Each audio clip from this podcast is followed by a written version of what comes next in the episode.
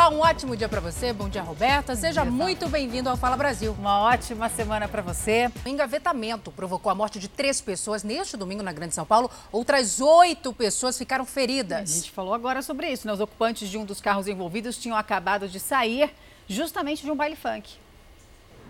A pista da avenida na cidade de Mauá, na Grande São Paulo, ficou totalmente interditada.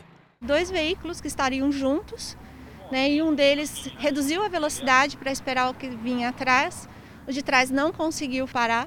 Os outros dois veículos que vinham na sequência ao visualizarem o acidente da frente, também reduziram a velocidade, não conseguiram parar. Na sequência, o caminhão, quando vinha atrás, visualizou esse segundo acidente, também na tentativa de reduzir a velocidade, o veículo que vinha atrás não conseguiu frear e houve uma terceira colisão. No total, seis veículos envolvidos, oito pessoas feridas e três mortes. Entre elas, a da menina Brenda de Marco da Silva, de 14 anos. Eu falei pra ela, fica em casa, filha. Não, já tô, eu só vou na social, vou vir embora aí.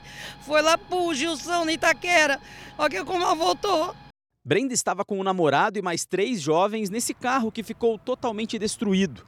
O namorado de Brenda, Cauã Leonardo da Silva, de 19 anos, e o motorista do carro, Luan Esli de Souza, de 28, também morreram no local. Todos os outros feridos sofreram apenas escoriações e foram levados para o hospital de Mauá. De acordo com uma testemunha que estava no caminhão e ajudou nos primeiros socorros às vítimas do carro, um dos rapazes que foi levado ao hospital contou que eles estavam voltando de um baile funk na região de Itaquera. E depois, a polícia encontrou dentro do veículo uma garrafa de bebida alcoólica. O padrasto do motorista confirmou que o enteado teria saído para beber com os amigos. Ele tinha pedido o carro antes para ir numa adega, né? E Aí eu não sei que beberam, beberam. Isso é nítido. Nítido, porque tá no carro. O corpo de Luan, o motorista, ficou preso nas ferragens. Foi preciso chamar os bombeiros e quando eles começaram a retirar peças do carro, nossa equipe flagrou a garrafa de bebida alcoólica. As praias ficaram lotadas também nesse primeiro final de semana depois da liberação no Rio de Janeiro. Tem muita gente com saudade da praia, né? Mas as atividades físicas em grupo ainda estão proibidas, Roberto. Só que muita gente desrespeitou as regras.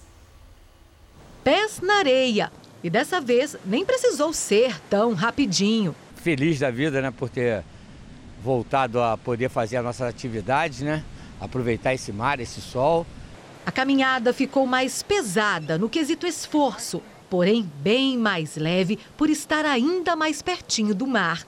Apesar de que na areia o esforço é maior, mas é mais prazeroso, porque o contato com esse mar, com a, você ver as pessoas, isso é muito legal. Esse é o primeiro fim de semana, depois de muitos, em que as atividades físicas que antes eram permitidas apenas no calçadão e no mar, agora também podem ser realizadas aqui na areia. Mas atenção, tudo tem que continuar sendo feito com prudência. Eu utilizo a máscara.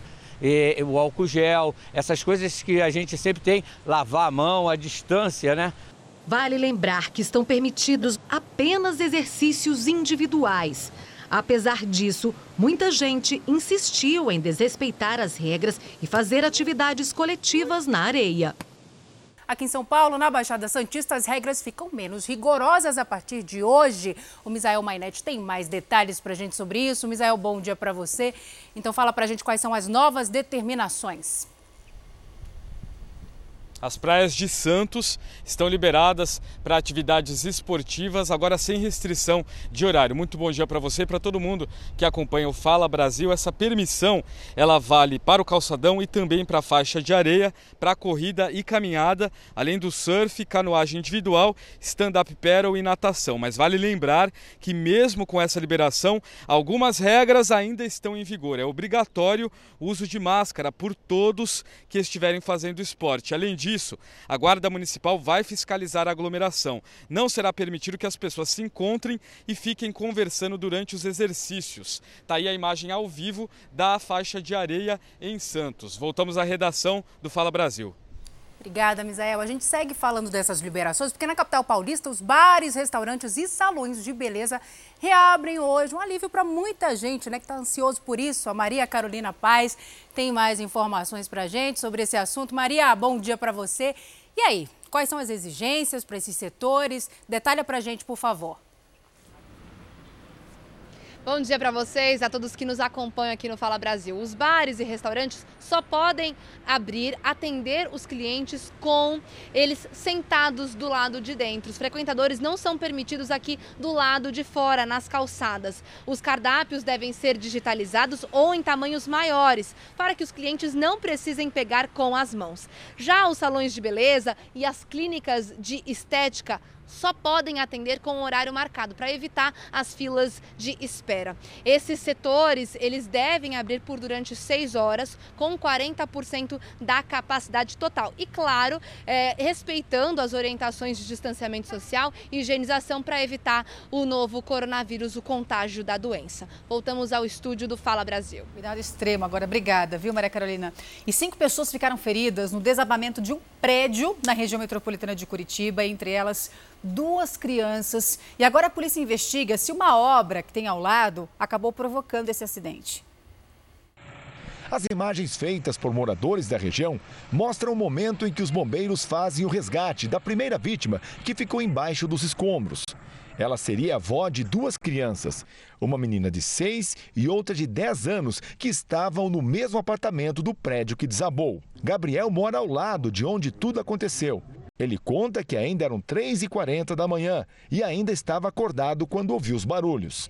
Eu ouvi um estrondo muito forte, muito forte mesmo. Achei que estavam é, quebrando algum portão para assaltar alguma casa. No local ainda estava um casal que saiu sem ajuda das equipes de socorro.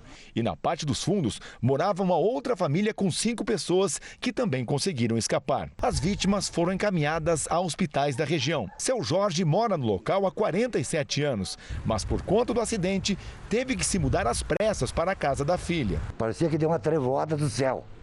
Eu estava dormindo, parecia que deu, deu uma trevoada. E eu levantei para ver se foi trevoado um acidente do caminhão na frente. Aqui deste local, dá para se ter noção do tamanho do estrago com o desabamento parcial do edifício. A retroescavadeira continua parada aqui no terreno. Segundo moradores que preferiram não gravar a entrevista, este trabalho de escavação já vem sendo feito há cerca de um mês e muitas vezes ele era interrompido porque existe uma mina d'água que alaga o terreno e eles têm que fazer o trabalho de escoamento só depois para retornar às atividades. Outro detalhe que chama a atenção da nossa equipe é que as escavações avançaram muito próximas da estrutura. Tanto é que parte dela ficou exposta com o acidente. O dono do terreno não atendeu às nossas ligações, mas disse por meio de nota que a obra tem alvará. Uma perícia vai investigar as causas do desabamento. O cantor Gustavo Lima atropelou um ciclista numa rodovia de Goiás. A gente conversa sobre isso agora com a Mariana Martins. A gente tem a Mariana. Mariana, bom dia para você. Como é que foi esse acidente? Em qual é o estado de saúde do ciclista, claro?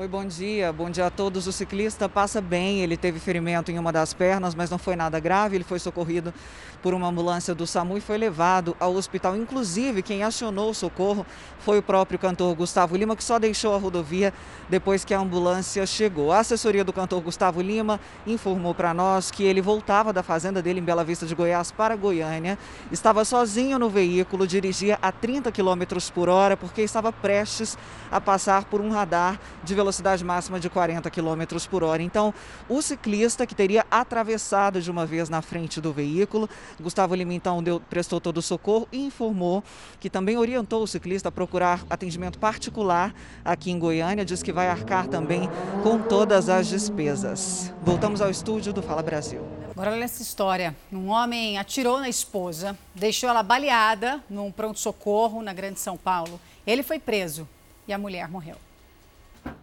O homem foi preso em flagrante. Andrés Melo atirou na própria esposa, a deixou baleada no pronto-socorro e fugiu. Este áudio foi gravado por ele logo depois do crime. Eu dei um tiro nela. Um tiro aonde? Você nem arma tem. Onde pegou esse tiro, Andrés? Eu acho que pegou de raspão na cabeça. Ele parece preocupado com o estado de saúde da esposa. Liga vai na UPA, vê como é que ela tá me fala. Tatiane Souza deu entrada na unidade de pronto atendimento de Osasco, Grande São Paulo, em estado gravíssimo. Baleada na cabeça, ela não resistiu aos disparos. O crime aconteceu neste imóvel onde o casal morava. De acordo com a polícia, depois de atirar na esposa, Andrés chegou a ir até Carapicuíba, cidade vizinha, dirigindo sem rumo. Eu tô na rua dirigindo que nem um louco. O agressor foi preso em flagrante enquanto rodava com o carro por essa avenida de Osasco. A polícia conseguiu chegar até ele porque uma pessoa anotou a placa do veículo assim que ele fugiu da porta do pronto-socorro. Segundo testemunhas, Andrés estava desconfiado de traição já há alguns meses. Depois de ver mensagens no celular da esposa, ele teria perdido a cabeça. O agressor afirma que na discussão estava com a arma apontada para Tatiane e ela, ao tentar tirar o revólver das mãos dele, acabou atirando.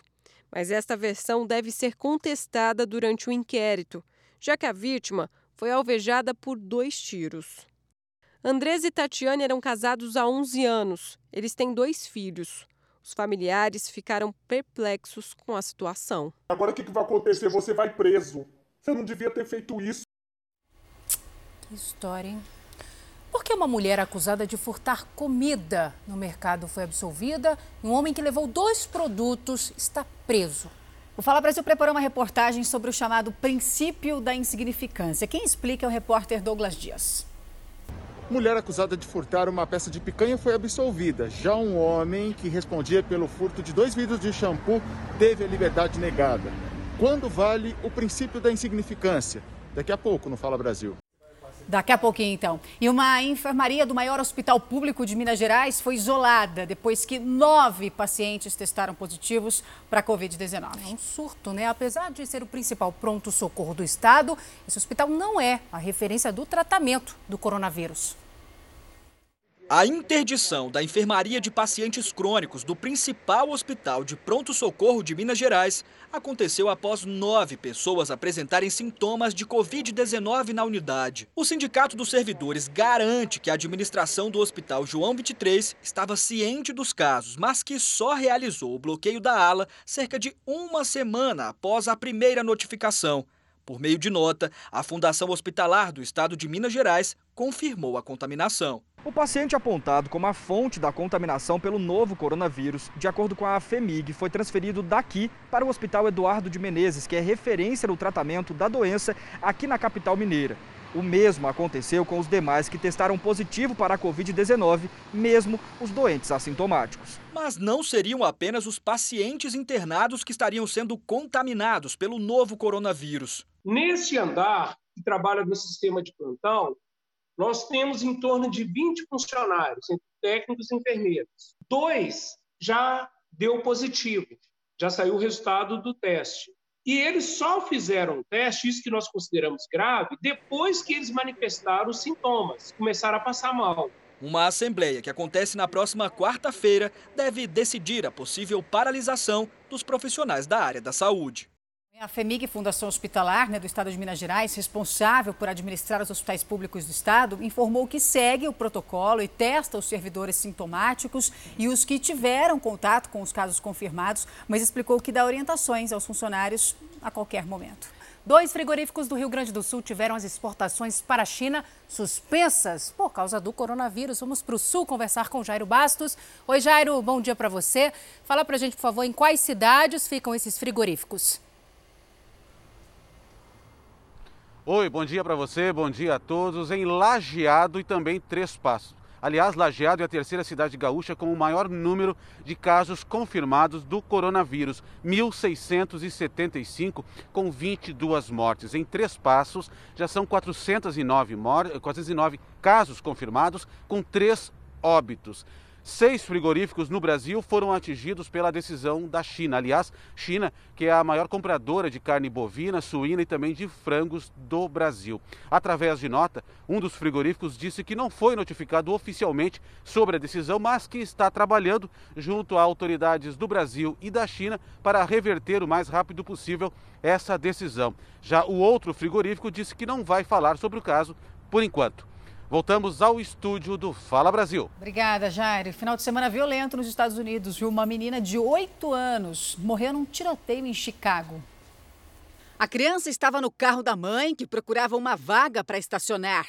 A rua onde elas estavam foi fechada por vários homens que chegaram atirando. A menina foi socorrida, mas morreu no hospital. A polícia investiga o caso. Em Chicago, uma outra criança morreu num tiroteio. A menina de 7 anos brincava em frente à casa da avó. Ela comemorava com a família o feriado da independência dos Estados Unidos no sábado, quando foi baleada na cabeça. Um adolescente também morreu. Segundo a polícia, os suspeitos saíram de um carro e começaram a atirar. Ninguém foi preso. Na Carolina do Sul, duas pessoas morreram e oito ficaram feridas num tiroteio em uma boate. A polícia suspeita que o ataque esteja relacionado à disputa de gangues. Até agora, ninguém foi preso. Pelo menos 20 pessoas morreram e 14 estão desaparecidas depois de um forte temporal que atingiu o sul do Japão. Os rios transbordaram e as cidades ficaram destruídas. As autoridades da região fizeram uma força-tarefa para ajudar os desabrigados. As buscas por desaparecidos permanecem. É o pior temporal desde outubro do ano passado, quando 90 pessoas morreram. Um homem morreu depois de ser atacado por um tubarão na Austrália. A vítima estava mergulhando numa ilha ao leste do país quando foi atacada pelo animal. Pescadores que estavam próximos chamaram o resgate, mas o homem morreu ainda no local. O corpo precisou, inclusive, ser retirado com a ajuda de um helicóptero. Essa é a quarta morte na Austrália por ataques de tubarões só neste ano. O Brasil segue sem ministro da Educação. O nome mascotado para assumir o cargo desistiu. O secretário da Educação do Paraná, Renato Feder, encontrava resistência de setores ligados ao governo. Renato Feder foi cotado duas vezes para assumir o Ministério da Educação, mas neste domingo ele publicou em uma rede social que não aceitaria o convite. Escreveu que ficou muito honrado, mas que segue o projeto no Paraná. Ainda desejou sorte ao presidente e uma boa gestão no Ministério da Educação. Feder foi uma das opções para o ministério logo após a saída do ex-ministro Abraham Weintraub, dia 18 de junho. Mas o presidente Jair Bolsonaro acabou escolhendo o professor Carlos Decotelli, que foi nomeado, mas não chegou a tomar posse. Decotelli entregou a carta de demissão depois de ser questionado sobre diversas informações falsas no currículo. Com a saída de Decotelli na semana passada, Renato Feder voltou a ser cotado para o cargo. Mas aí começaram as reações internas no governo. Alguns aliados do presidente não concordavam com a indicação e o nome de Feder perdeu força. A pasta segue sem um titular e a escolha do novo ministro da Educação é uma das expectativas para esta semana. A Caixa Econômica Federal libera hoje os depósitos do Fundo de Garantia Emergencial né, para trabalhadores nascidos em fevereiro. Vanessa Lima, bom dia para você. Quando é que o saque vai ser permitido, hein? Bom dia. Saques e transferências só serão autorizados a partir do dia 8 de agosto. O dinheiro depositado hoje em poupança digital pode ser usado apenas para pagamentos e compras com o uso do cartão de débito virtual. A poupança será aberta automaticamente pela Caixa. O dinheiro cada trabalhador vai ter direito a no máximo R$ 1.045, que é o valor do salário mínimo. Esse dinheiro pode sair tanto de contas ativas quanto inativas do F FGTS, que é o Fundo de Garantia por Tempo de Serviço. O governo decidiu liberar novos recursos para combater a crise econômica causada pela pandemia. Voltamos ao estúdio do Fala Brasil. Obrigado. E olha só essa história aqui. O isolamento fez bem para a natureza. Um novo exemplo são as pequenas tartarugas de pente, que não encontraram obstáculos para começar a jornada para o mar. Em uma das praias desertas da Tailândia, 85 tartarugas nasceram em um dos seis ninhos. Esses animais depositam ovos em locais escuros e silenciosos. Por isso, os ambientalistas acreditam que o isolamento, que deixou praias vazias, pode sim ter proporcionado uma chance para as tartarugas desovarem e chocarem em segurança. Que bom! A tartaruga de pente está ameaçada de extinção. Que a natureza vença. Boa, boa, bom exemplo, bom resultado. 11 cidades hein, da Bahia vão ter que adotar uma quarentena mais rigorosa. Os números impressionam por lá, muita gente contaminada pela Covid-19. O governo da Bahia, inclusive, determinou toque de recolher às seis da tarde por lá. Salvador, a capital baiana, ficou fora desse decreto.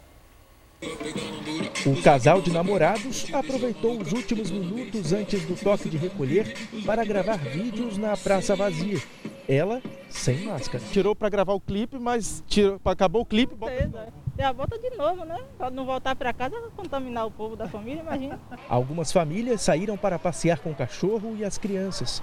Teve gente que correu para comprar o que precisava antes do fechamento dos mercados. Não volto mais, saí agora, não volto mais. Assim que deu seis da tarde, a Polícia Militar e equipes da Prefeitura de Lauro de Freitas, na região metropolitana de Salvador, percorreram as ruas da cidade para garantir o cumprimento do toque de recolher determinado pelo governo baiano. Neste bairro, a fiscalização encontrou um bar funcionando. Os clientes, quase todos sem máscaras, tiveram que ir embora e o local foi fechado. Durante uma semana está proibido ficar em locais públicos entre 6 da tarde e 5 da manhã em 10 cidades da Grande Salvador. Quase um milhão de pessoas moram nesses municípios, que concentram cerca de 8 mil casos e mais de 150 mortos pela Covid-19. Quem estiver circulando e não ter autorização, nós vamos conduzir a delegacia por desobediência é, pelo Código Penal. Tem multa municipal também nesse sentido. Então, é um conjunto de medidas. A multa varia de 675 a 4 mil reais. Só farmácias e unidades de saúde podem abrir durante o toque de recolher. Até o transporte público está suspenso. Estabelecimentos como supermercados e padarias só podem funcionar até 5 da tarde, além das 10 cidades da região metropolitana de Salvador, Itabuna no sul do estado, Itapetinga no sudoeste e Correntina no oeste também estão com toque de recolher. A secretária de Comunicação do Amazonas pediu exoneração do cargo nesse domingo, depois de ter o um nome envolvido na investigação sobre as fraudes na saúde. A gente mostrou muita coisa sobre esse assunto aqui no Fala Brasil também. O Cleiton Pascarelli tem mais detalhes sobre isso para a gente agora. Ela deu uma explicação né, sobre a exoneração dela. Cleiton, fala para a gente o que ela disse. Oi, gente, bom dia. A secretária de Comunicação, Daniela Sayag, disse que a saída dela vai permitir que os fatos sejam apurados com seriedade e profundidade. A jornalista era secretária de Comunicação do governador Wilson Lima, do estado do Amazonas, que também é investigado pela compra de respiradores. O marido dela, Luiz Carlos Avelino Júnior, é apontado como sócio da empresa que vendeu os 28 equipamentos para o governo e que pode ter sido superfaturado em mais de 130%. Na semana passada, a Polícia Federal prendeu oito pessoas ligadas ao governador do Amazonas, entre elas secretários do Estado. Mandados de busca e apreensão foram cumpridos em 14 endereços de pessoas ligadas ao governador também. Voltamos ao estúdio do Fala Brasil. O príncipe William e a princesa Kate Middleton visitaram um hospital né, em comemoração aos 72 anos do Serviço de Saúde Pública do Reino Unido. O casal agradeceu à equipe médica pelos cuidados essenciais durante a pandemia. O hospital no condado de Norfolk atendeu mais de 400 pacientes com Covid-19 e mantém um centro de pesquisas da doença com mais de 100 voluntários. Olha essa história. Um homem acusado de furtar dois vidros de shampoo teve o habeas corpus negado pela justiça. É tudo uma contradição, né? Já uma mulher que levou vários itens do mercado, entre eles um pedaço de picanha, foi absolvida. Por que casos tão parecidos são tratados de maneira diferente? Dois casos semelhantes, com decisões diferentes no Supremo Tribunal Federal. Um jovem acusado de furtar dois vidros de shampoo teve o habeas corpus negado pela ministra Rosa Weber. No mesmo dia, o ministro Gilmar Mendes absolveu uma mulher que foi processada pelo furto de uma picanha, tabletes de caldo e uma peça de mussarela em um supermercado. A absolvição foi baseada no princípio da insignificância ou da bagatela, previsto no direito penal. O princípio da insignificância é que, em razão do valor quase irrisório dos bens, dos produtos, então, nesse caso, seria desnecessário a movimentação do aparato judicial e deveria, então, o juiz de pronto absolver aquele acusado ou arquivar.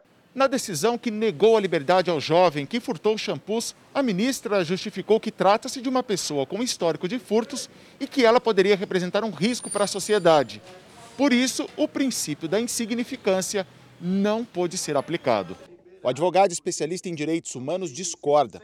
Ele explica que os custos do processo e da prisão, em casos como esses, são incompatíveis com os valores e gravidade da ação em pequenos furtos, além de sobrecarregar o sistema judiciário. Uma pessoa presa custa, em média, mais de 2 mil por mês para os cofres públicos, o, a movimentação do Poder Judiciário, no mínimo, vai custar próximo também de dois mil reais, além da desnecessidade de ficar movimentando vários servidores da justiça, promotores, juízes, defensores, que poderiam se dedicar a casos realmente mais graves. Não são raros casos em que furtos em supermercado levam à prisão em flagrante e os suspeitos aguardam o julgamento detidos. Uma história emblemática é de Maria Aparecida. Ela passou um ano e dois meses presa depois de furtar um shampoo em uma farmácia em São Paulo. Na cadeia, ela perdeu a visão de um dos olhos. Não se deram nem conta de que ela tinha algum problema mental, tamanho descaso, porque só se deram conta quando ela foi ao fórum que, que detectaram que ela havia sido torturada, que já havia perdido a visão e que ela tinha algum retardo mental. O advogado afirma que o princípio da insignificância não é impunidade. E a pessoa ou repara aquele dano, o shampoo é 10 reais, ela repara os 10 reais para a vítima ou devolve o próprio shampoo. Ou então essa pessoa vai cumprir uma pena alternativa. Então isso é muito mais adequado e muito mais efetivo do que colocar ela num sistema prisional completamente falido. É verdade. Tem muita As nossas leis têm muitas falhas, né? Tem muitas brechas, enfim. Muitas. E muitos criminosos perigosos são presos, ficam na, na cadeia algumas horas e são soltos. Exatamente. Enfim. Boa semana, vamos com Deus. É isso, até amanhã. Boa Zucca. semana. Tchau, tchau. Bom, eu Fala Brasil fica por aqui. Um ótimo dia para você, uma excelente semana. A gente te espera amanhã. Muito obrigada pela sua companhia.